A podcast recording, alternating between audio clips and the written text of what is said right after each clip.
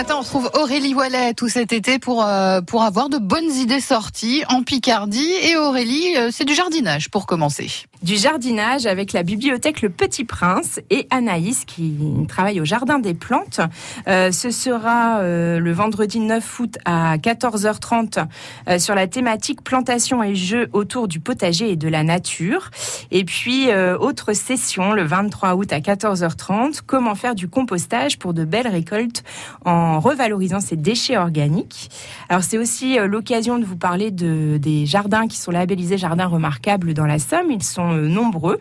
On a par exemple près de Doulan à Mézicourt euh, un très beau jardin de 8 hectares qui mêle jardin à l'anglaise, parc potager, bassin, gloriette. je vous encourage aussi à aller visiter le jardin de Dijon, c'est à Morvillers-Saint-Saturnin, ou encore l'herbarium de Saint-Valéry, qui est l'ancien jardin des Sœurs de l'Hôpital, niché dans les remparts de la vieille ville de Saint-Valéry, où on a notamment une belle collection de plantes médicinales, condimentaires ou encore régionales à Courcelles sous moyen cours dans l'arboretum du château. Euh, donc l'arboretum est vraiment magnifique et en plus il y a un élevage de lamas, donc vous pouvez euh, euh, mieux apprendre à mieux connaître cette race d'animaux.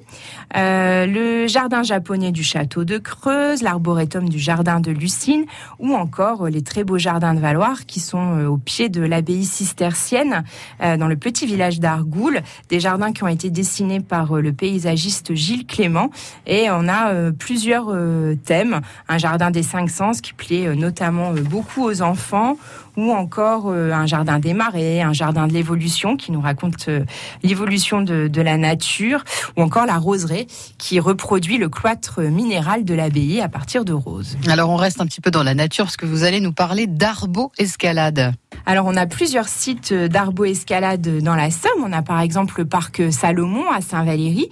On a aussi Arbre et Aventure à Quimplage.